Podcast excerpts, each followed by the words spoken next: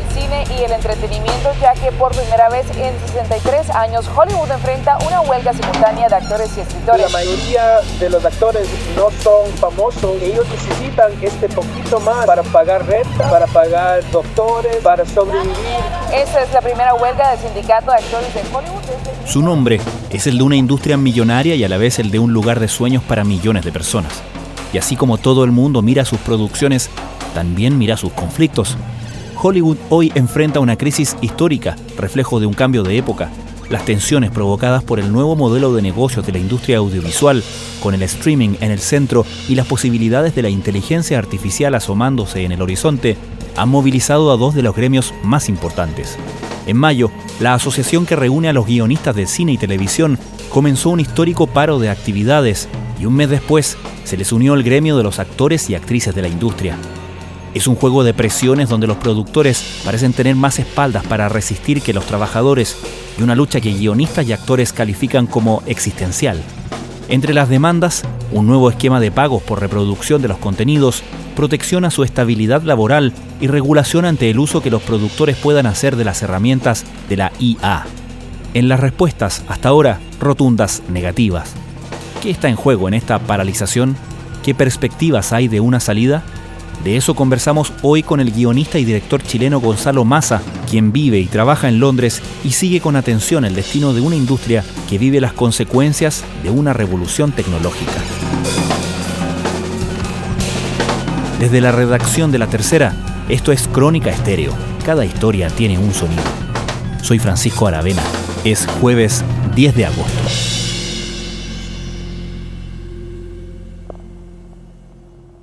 Para entender eso hay que conocer un poco cómo es la relación entre los productores y los guionistas en Estados Unidos. Digamos. Los productores están asociados en una gran alianza de productores de cine y televisión, que es la AMPTP, y los guionistas están eh, sindicalizados en el sindicato de guionistas de, Hollywood, que se llaman, que es la WGA. Y tienen desde antiguo, digamos, de hecho se recuerda desde, la época de Ronald Reagan, cuando era presidente del sindicato, por ahí por los 50, que han tenido una actitud de establecer mínimos. It was a difficult negotiation, but the patience and the equanimity of both sides, I think, are to be commended. Mínimos de sueldo, de cuánto sería pagar por un guionista, estándares mínimos de trabajo sobre todo en términos de crédito y en términos de recursos que reciben por hacer su trabajo. Y esa conversación que se produce se negocia cada cierta cantidad de años. Es decir, se, se negocia cada 10 años o, 12 años, dependiendo de, de qué se está negociando. El 1 de mayo de este año se acababa la última negociación y tenía que haber una nueva negociación en camino. Y se empezó a dar cuenta la asociación de guionistas que lo que ellos estaban llevando a la mesa para la nueva negociación era un no-no de parte de los productores. O sea, como no había ningún ánimo de entrar en esos temas. Y eso fue prendiendo las alarmas, por ahí por el año pasado, sabiendo que ya habían primeras conversaciones y, claramente no había, no había buena recepción. Y la razón principal por eso es porque desde la última negociación es que aparecieron unos actores en el mercado que antes simplemente no existían, digamos, que son los grandes streamers, como Netflix, básicamente, pero también las compañías cinematográficas también cambiaron o, o, o readecuaron su modelo de negocio hacia los sistemas de suscripciones de, streaming. Entonces apareció lo que hemos visto, ¿no? Disney Plus, HBO. Entonces toda la, la, industria cambió muchísimo en estos 10 años y esto hizo que hoy es una industria muy distinta a la última negociación. We were Nos engañaron. Se quedaron a puertas cerradas. Cancelaron nuestras reuniones. Perdieron el tiempo. Y probablemente todo fue para tener más tiempo para promocionar sus películas de verano, porque no salió nada significativo. Hablemos un poco de cómo ha cambiado ese modelo de negocios. ¿Cuán profundo ha sido el cambio? Bueno, se dice que debe ser el cambio más grande que ha tenido la industria del entretenimiento en su historia, digamos, porque cambió el modelo, había hay dos modelos, ¿no? Uno es el modelo de la televisión y el otro el modelo del cine, ¿no? Para entender la industria audiovisual como un todo. El modelo de televisión era el modelo de televisión abierta, donde los canales mandaban a hacer series o, o productos de televisión, o los producían ellos, o los producían con empresas externas, y los ponían al aire y se financiaba con publicidad. Y el modelo del cine era hacer películas que se estrenaban mundialmente y los, y los ingresos principales eran por los tickets, ¿no? los tickets que la gente compraba para ir al cine. The Hollywood Actors Strike Explained. Con la llegada del streaming, los streaming son un poco productores de televisión y productores de cine simultáneamente. O sea, hacen películas y hacen series, pero no se transmiten por vía abierta, no se transmiten por el espectro radioeléctrico, digamos, como la televisión normal, y tampoco se ven en sala. Entonces, producen audiovisual, pero no lo hacen de esa manera, y por lo tanto su vía de ingresos es completamente distinto, es por suscripción. Todos pagamos mensualmente, todos, digo todos, porque ya buena parte del mundo, millones y millones de personas en el mundo pagan suscripciones mensuales, ocupen o no ocupen el servicio. Por lo tanto, es un cash flow gigantesco que reciben estas empresas, y por lo tanto dijeron, bueno, tenemos una cantidad de plata gigante que recibimos todos los meses, literalmente lluvia de billetes, y por lo tanto podemos hacer grandes producciones millonarias, tan grandes como las que estaba haciendo Hollywood, y le dio un poder muy distinto. E incluso Hollywood dijo, en realidad este es mucho mejor negocio que estar preocupado por las salas y tener que andar haciendo campañas en todo el mundo gigantescas, no sé, empezaron a, ver los números y darse cuenta que podía ser un mejor camino. Y todo bien hasta ahí, porque era un súper buen negocio para ellos, pero cuando llegó el momento de la negociación con los guionistas, ellos dijeron, bueno, pero esto no es ni cine ni televisión, esto tiene otras reglas. Hmm. Y nosotros dijeron, ¿cómo que no es ni cine ni televisión? Son películas y son series. No, no, es que esto es otra cosa, pues no, no, no, funciona con... Yo no recibo plata ni por publicidad y no recibo plata por tickets. ¿Y por qué esto es importante? Porque los guionistas reciben sus vías de ingresos son dos, ¿no? Tú, alguien te manda a hacer una película o una serie y te paga un sueldo. Pero luego que la hiciste, están lo que se llaman los residuals, que en Chile habitualmente lo llamamos como los derechos de autor, que no, no, aplica tanto como autoría, no se usa esos términos, pero en, en, Estados Unidos se llaman residuals. Y básicamente es que de acuerdo a los ingresos que haya tenido esa película, por cada ticket que se cortó, un porcentaje en la sala de cine iba a el guionista. Y lo mismo con los ingresos de la televisión. Entonces, muchísimos guionistas, que ser guionista es un trabajo muy inestable, digamos, entonces no, no sabes si vas a tener trabajo el mes que viene. Tenían una estabilidad más o menos financiera básica si tenían, hecho una carrera, digamos. Cuando llegó el Netflix, cuando llegaron los streamers, dijeron, bueno, nosotros no pagamos residuals. Ojo, perdón. Y nosotros ¿cómo no pagamos residuals? bueno, no, no vamos a pagar, pero, o sea, no vamos a pagar. Y después vamos a pagar muy, muy, muy poco. Entonces se daban paradojas que ya estaban dando de, no sé, pues guionistas que habían escrito una película o una serie que, ya, que los mismos streamers decían, lo vieron 100 millones de personas la primera semana y a ellos no les llegaban ni 100 dólares. Y eso se fuese a radicalizar al punto tal que llegó a decir, la negociación clave de hoy está respecto a los residuos. O sea, ese es el punto central, esencial que básicamente la intención de ustedes paguen como se ha pagado siempre, y los otros dicen, no, pues yo soy Disney Plus, no soy Disney. hmm. o, no, o soy Netflix, ¿no? Wednesday marks 100 days since writers have been on strike. Last week's meeting between representatives from the WGA and the Alliance of Motion Picture and Television Producers were the first talks since the strike began, but it didn't move negotiations forward. Ahora, me imagino que en todo esto es bastante crucial un punto que las plataformas de streaming son muy duras en ceder, o más bien muy duras en no ceder, que es el transparentar sus cifras, el contar e informar cuánta gente está viendo determinadas cosas, algo que en la era analógica obviamente se podía saber por tickets cortados, en la era que se la televisión, era puntos de rating y, y los cálculos que se hacían en función de eso, pero ahora, curiosamente, es cuando más precisión se pueden tener sobre los datos, menos información existe. Súper cierto. Y de hecho, no hay una exigencia legal de que revelen sus cifras. Más bien al revés. Están protegidos de que no tengan por qué revelarlas porque tienen competencia.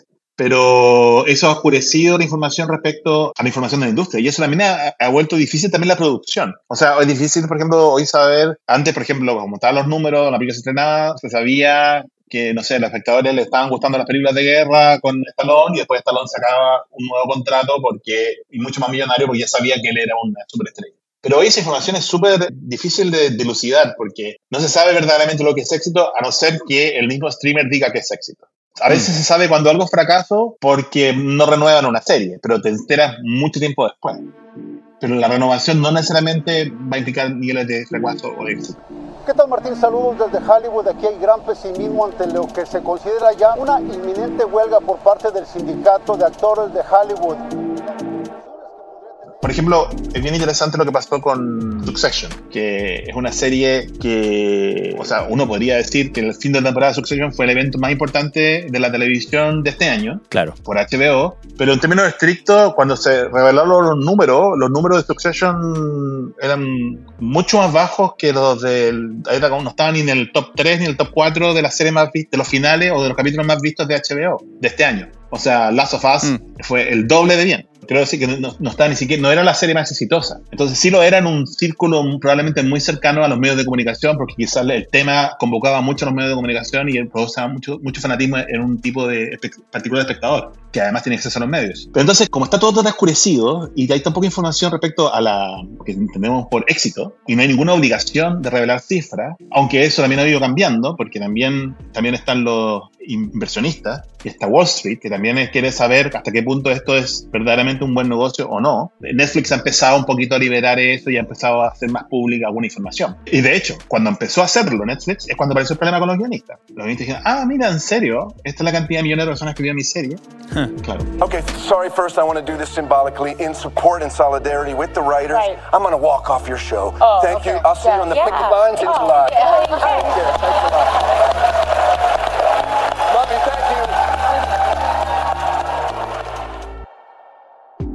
Gonzalo, la huelga de guionistas de Estados Unidos parte el 2 de mayo y cerca de un mes después comienza la huelga de los actores. Esta confluencia de huelgas, ¿cuánto poder le da a cada uno de los gremios en sus demandas?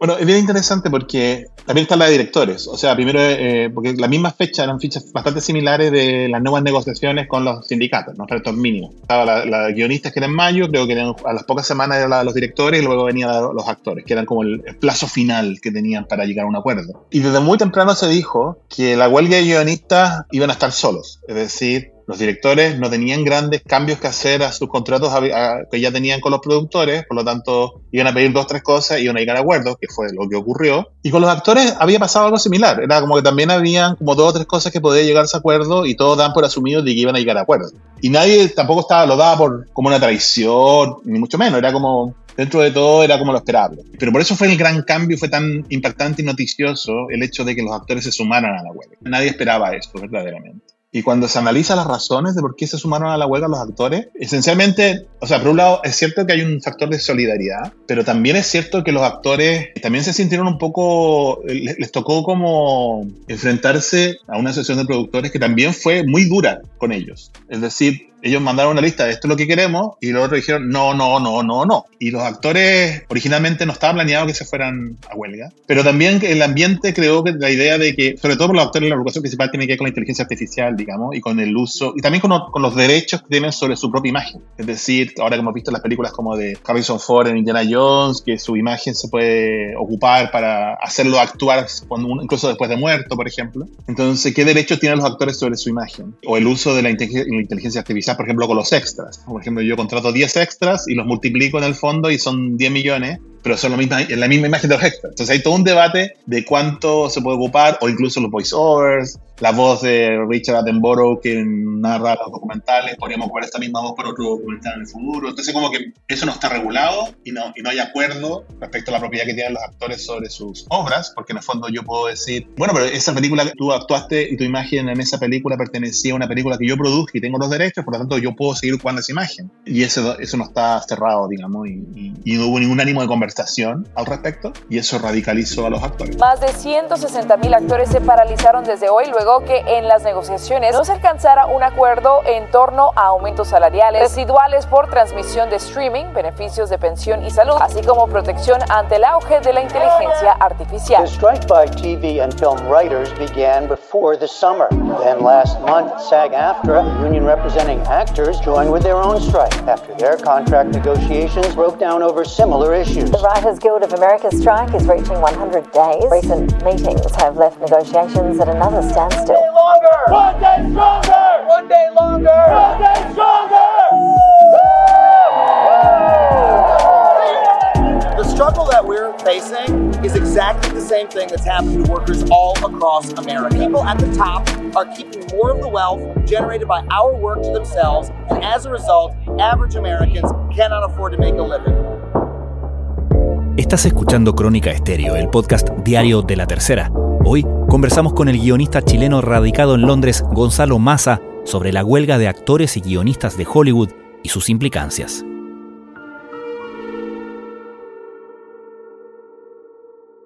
Gonzalo, me hablabas de lo central que es el tema de estos pagos por em, derechos de autor, en el fondo, que, que le llamamos acá, de los guionistas. Pero efectivamente el tema de la inteligencia artificial también se ha tomado un lugar en la mesa de negociación en las demandas de los guionistas, pero de una manera más amplia, ¿no? Pero uno entiende que es en función de la posibilidad de que a medida que la inteligencia artificial y las herramientas basadas en inteligencia artificial mejoren y si lo hacen de una manera tan rápida como ha sido en los últimos meses, no es descabellada la idea, mejoren a un punto de escribir guiones o escribir guiones lo suficientemente decentes para que luego necesites solamente, qué sé yo, uno o dos guionistas para hacerlos eh, filmables y no la cantidad de guionistas que usas hoy. ¿Cómo se engancha este tema como sobre lo potencial con lo real que se enfrenta hoy día de parte de los guionistas? Yo creo que había una reacción un poco histérica respecto a la, la, inteligencia artificial, por lo menos mi posición es esa, digamos, no siento que sea una amenaza verdaderamente para el trabajo de los guionistas en la actualidad, es probable que lo sea pronto, porque todavía lo que produce la inteligencia artificial en términos de, y tengo, o sea, un poquito largo explicar, pero, pero esencialmente para que una inteligencia artificial pueda producir historias, no todavía no se han desarrollado ni siquiera el análisis en términos académicos de la estructura de una historia, todavía no está como del todo dilucidada como para poder llegar y transformar eso en un algoritmo y poder ponerlo en un computador que pueda crear una historia. Pero dicho eso, comprendo completamente la preocupación, porque en realidad la preocupación no tiene que ver con la inteligencia artificial como herramienta. Es decir, no es que los guionistas están en contra de la inteligencia, artificial como herramienta en sí misma, sino que están preocupados por dos razones. Una por una razón de crédito y otra razón de, de plata. Esencialmente, para que tú entiendas un poco los actuales contratos de guion. Por ejemplo, si yo, alguien me manda, alguien me dice, Gonzalo, tengo ganas de hacer una película de surfistas. ¿Y qué se le ocurre? Eh? Y yo escribo algo de lo que, que se llama un tratamiento, que puede ser 10, 15 páginas de lo que se me ocurre como historia de surfistas, y luego el productor dice, ah, me gusta tu historia, lo que se le ocurrió, ahora haz un guion, y yo escribo ese guion. Estoy acreditado como, ese, como el guionista de esta, de esta historia. Puede que incluso el director llame en el proceso de tiempo a muchos otros guionistas después y cambie la historia. Eso ha pasado muchas veces en Hollywood, ¿no? Se llama el, infierno del desarrollo, el Development Hell. Y llama a un tercer guionista, un cuarto guionista, ¿sí? Y luego sale una lista como de cinco guionistas al final. Incluso muchos guionistas que estuvieron al medio no aparecen. Pero siempre, siempre, siempre, el primero aparece el primera persona que escribe ahí aparece. Hmm. Y no es menor, porque muchas veces, de acuerdo a, arbitrajes, y el que escribió esa historia al comienzo y el guion final determina, digamos, el nivel de, incluso de residuos o de pago que puede recibir por esa película. Entonces, lo que están temiendo hoy los escritores es que venga alguien, un productor, que no sea escritor, que trabaje con una inteligencia artificial para producir un tratamiento, por ejemplo, o incluso un primer guion, y luego llame al escritor como simplemente como a corregir ese guion. Claro. Y aunque ese guionista lo cambie mucho ese guion, porque diga, aunque sea un guion pésimo, ¿no? siempre va a estar el productor como guionista, como co-guionista de esa historia. Y eso esencialmente les parece inaceptable a los guionistas, porque si hay una cláusula tácita en el trabajo de todo guionista es, guionista es el que escribe esencialmente el que pone sus dedos sobre el teclado, digamos, ¿no? que eh, pasa por el proceso de la escritura. No es el que se le ocurren las ideas. Las ideas, ideas todo el mundo tiene, pero el, el, acto mismo de escribir es el más difícil. Y, y, ese es el que, por lo tanto, por el que te pagan, por el cual te ganas tu, el pan, ¿no? Y lo que temen, y de hecho es el mayor temor que ocurrió con la aparición de ChatGPT, que además apareció en medio, la explosión fue justo en medio de las negociaciones, es que venga un productor, trabaje con inteligencia artificial una idea que sea muy mala la idea, pero no importa porque ya es mucho más y le permite a ese productor tener crédito y por lo tanto pagar menos. O sea, un guionista ya partiría recibiendo el 50% de los residuos y no el 100% como en anteriormente. Ese es como el principal miedo. Hmm. O sea, puede prestarse casi como un resquicio para asegurar un pago o menos pago para quienes realmente hagan el trabajo. Esencialmente, de eso se trata todo. De quien lo que consideran los, sindicatos de guionistas que son todos estos resquicios para pagar menos. Esencialmente eso es. Y hay un tercero, ¿ah? hay una tercera razón que también es súper importante que se llama los mini rooms. Sí, te iba a preguntar por eso porque lo vi dentro de las demandas y dentro de la respuesta que hace, hace poco dio la Asociación de Productores a los guionistas que decían que no estaban dispuestos justamente a hablar del tema de las mini rooms o más bien de cómo cambiar, que entiendo que viene de ahí, el llamado cuarto de escritores, ¿no? El Writer's Room. Hablemos un poco de cómo funciona ese sistema y qué es lo que se está haciendo con los mini rooms.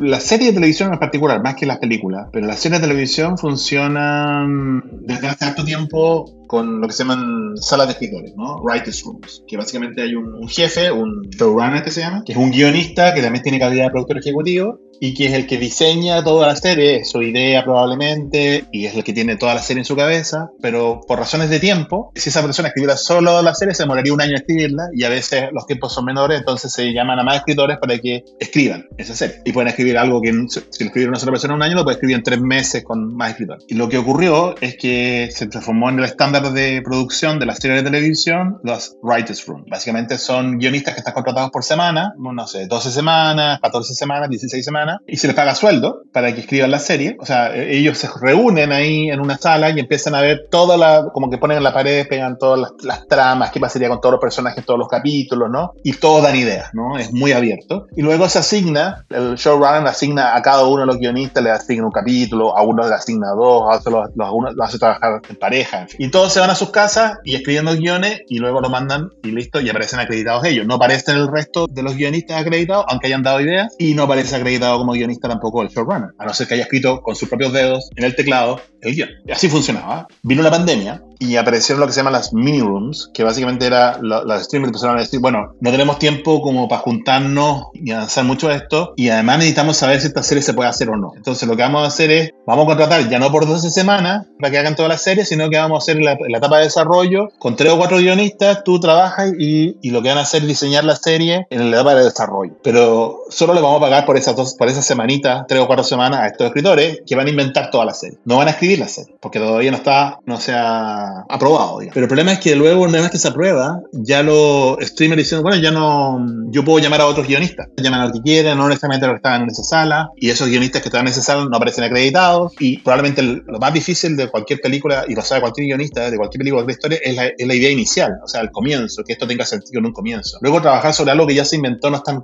complejo, pero eso de comienzo tiene mucho valor, y acá estaban desvalorizándolo. Y sobre todo estaban contratando gente muy joven, que no tenía carrera, y que seguía siendo gente que no tenía carrera porque no les daban luego el trabajo de escribir el capítulo. Y eso se instaló la pandemia, y se llama las mini rooms, y ahora se empezaron a dar cuenta que estaba estableciendo como un estándar. Entonces se empezó a decir, bueno, no, en realidad, volvamos un poco al modelo anterior, o pongámosle un límite a las mini rooms, o pongámosle reglas, que los que trabajaron ahí luego escribían los capítulos, en fin, y no están dispuestos a cambiar eso. Breaking news on the strike that's been crippling Hollywood. Adam Sandler, Mandy Moore, Sean Penn, Jane Fonda, even a few cast reunions have been seen on the picket lines. And now, progress, at least for the writers. After a three month standoff, it's back to the negotiating table on Friday.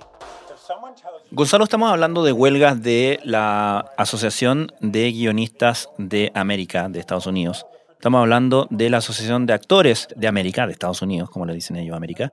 ¿Qué pasa en el resto de los países? ¿Qué pasa, por ejemplo, en Inglaterra, donde tú vives y trabajas, donde se han hecho manifestaciones en apoyo, en solidaridad? Pero la pregunta es si los productores pueden recurrir a talentos, a recursos, a guionistas y actores que no estén sindicalizados en Estados Unidos para sacar adelante sus producciones o eso parece imposible. No, no es imposible, pero no ha funcionado.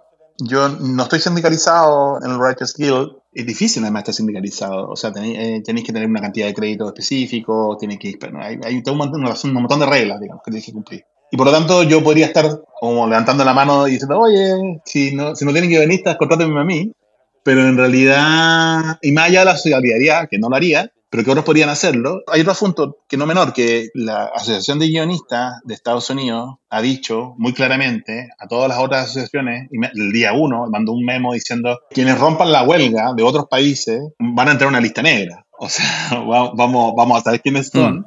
Y si ustedes luego quieren sindicalizarse en Estados Unidos, no vamos a sindicalizar. Por lo tanto, no van a poder tener eh, beneficios que son propios de estar sindicalizados, como tener jubilación, salud y un montón de cosas que son las cuales que son muy buenos beneficios que reciben los guionistas en Estados Unidos. O sea, no nos vamos a hacer los locos como que rompieron la, rompieron la huelga y después vamos a recibirlo con los brazos abiertos. Y eso ha sido una razón. Pero también hay una conciencia muy clara y muy fuerte en guionistas de todo el mundo de lo importante que es esta pelea. Entonces, también no es algo que haya ocurrido. O sea, tampoco de hecho yo no he visto que hayan las empresas, que los grandes productores de Estados Unidos estén buscando guionistas por otros lados. No, está pasando. O sea, de hecho, tengo un deal con una de estas empresas productoras de Estados Unidos y ah, ni, por casualidad se le ha ocurrido llamarme para que yo trabaje. Aunque técnicamente podría hacerlo, pero saben que yo le voy a decir que no y va a ser, va a ser muy incómodo para los dos. Hmm. Entonces, como que hay una especie de acuerdo tácito de que no, no se va a romper. The strike seems to be catching fire because it mirrors the discontent a lot of workers feel about this yawning wage gap between the top and the bottom. Finalmente, Gonzalo, ¿qué podemos esperar que pase cuando por lo menos las últimas informaciones que hemos conocido todavía están muy lejos las partes de llegar a algún tipo de acuerdo y se han conocido expresiones tan fuertes como la de un ejecutivo, un productor que comentó algún medio que iban a esperar a octubre a que a los guionistas ya les estuvieran pidiendo las casas o, estuvieran perdiendo su donde vivir porque no pueden pagar el arriendo. Ese tipo de expresiones. Bueno, solo han calentado el ánimo. Esa expresión que apareció off the record en, en un artículo de una revista produjo mucha ira. Porque de alguna manera los guionistas no están. O sea, básicamente irte a huelga acá, a diferencia de irte a huelga en cualquier otra empresa, se siguen pagando el sueldo, pero acá no, no hay sueldo que pagarte no te siguen pagando el sueldo. Los guionistas están yendo a huelga con su sueldo cero, están viviendo de sus ahorros. Entonces es muy impactante el nivel de convicción que hay en el mundo de los guionistas, porque el movimiento sigue muy fuerte, ¿eh? pickets fuera de todos los grandes estudios todos los días. Detuvieron las producciones de Hollywood en un momento y luego ahora con las actores están totalmente detenidas. Entonces lo que se teme que está pasando es que en el fondo todavía, sobre todo Netflix, pero no todas las otras, pero todavía queda un poco de músculo, todavía queda un poco de cosas que ya están grabadas, que podrían mantener andando el negocio por lo menos seis meses o un año más y los productores saben que los, guionistas, seis meses quizás es aguantable. Un año más, si le dijeran a todos que tienen que estar un año más sin sueldo, ya la empezaría a hacer agua. Entonces, el poder que tienen los productores hoy es grande todavía como para poder resistir. El de los guionistas depende de sus convicciones de, lo que está pasando, pero esencialmente es un tema que desde la perspectiva de la, cuán cerca vemos una solución, no hay ninguna señal que indique que, que sea pronto. Más bien al contrario. Yo asumo, o sea, la conversación que tengo más o menos con gente de, en reuniones y lo que me dicen es diciembre. Que debería empezar las conversaciones para llegar a un acuerdo. Todavía si han podido retomarla. Yo creo que los guionistas, mientras no logren cosas que son súper importantes, sobre todo que tienen con los residuals, yo creo que no se ve un final, un horizonte final, una luz hasta el túnel muy pronto. Gonzalo Massa, muchísimas gracias por esta conversación. Y bueno, muchas gracias, Juancho.